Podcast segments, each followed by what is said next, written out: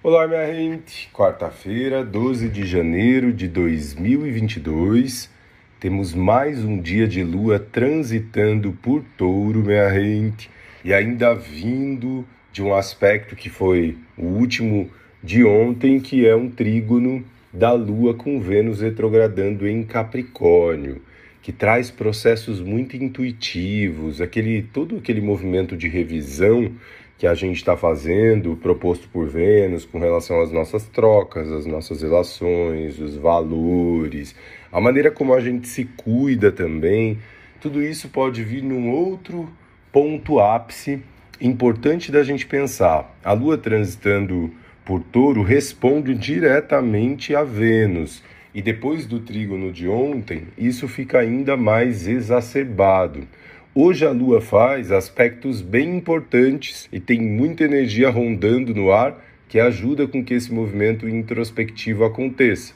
A gente vai sentir um sextil da Lua com Netuno, minha gente, que favorece muito aos movimentos introspectivos. O Sol também está em sextil com Netuno, tendo seu ponto ápice ontem, e óbvio que isso fica ressoando ainda no dia de hoje, então existe uma necessidade de introspecção.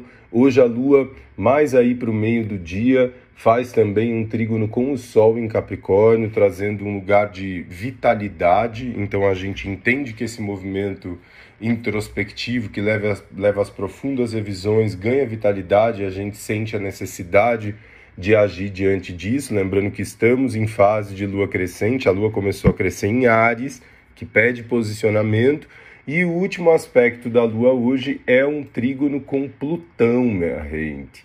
Plutão que está transitando por Capricórnio. Plutão é a transformação. Então existe uma necessidade real para que essa transformação aconteça e que a gente se movimente diante dos aspectos que a gente está revisando com a retrogradação de Vênus. A partir das quatro e meia da tarde e até quase uh, uma da manhã, meia-noite, dessa quinta-feira teremos a lua em touro no vazio. Então, muita atenção aos excessos, muita atenção aos jogos de poder, ciúmes, enfim, todas essas questões podem estar exacerbadas no final do dia da quarta-feira, porque o último aspecto que a lua faz antes de ficar no vazio é um trígono com Plutão que pode, pelo seu lado mais desafiador, gerar esses aspectos mais densos. Ao mesmo tempo, que traz muita cura. É um excelente momento. Estamos vivendo um excelente momento para a liberação de vícios, da gente olhar para aquela quadratura de Marte em Sagitário com Netuno em Peixes e decidir se posicionar para que essa mudança aconteça e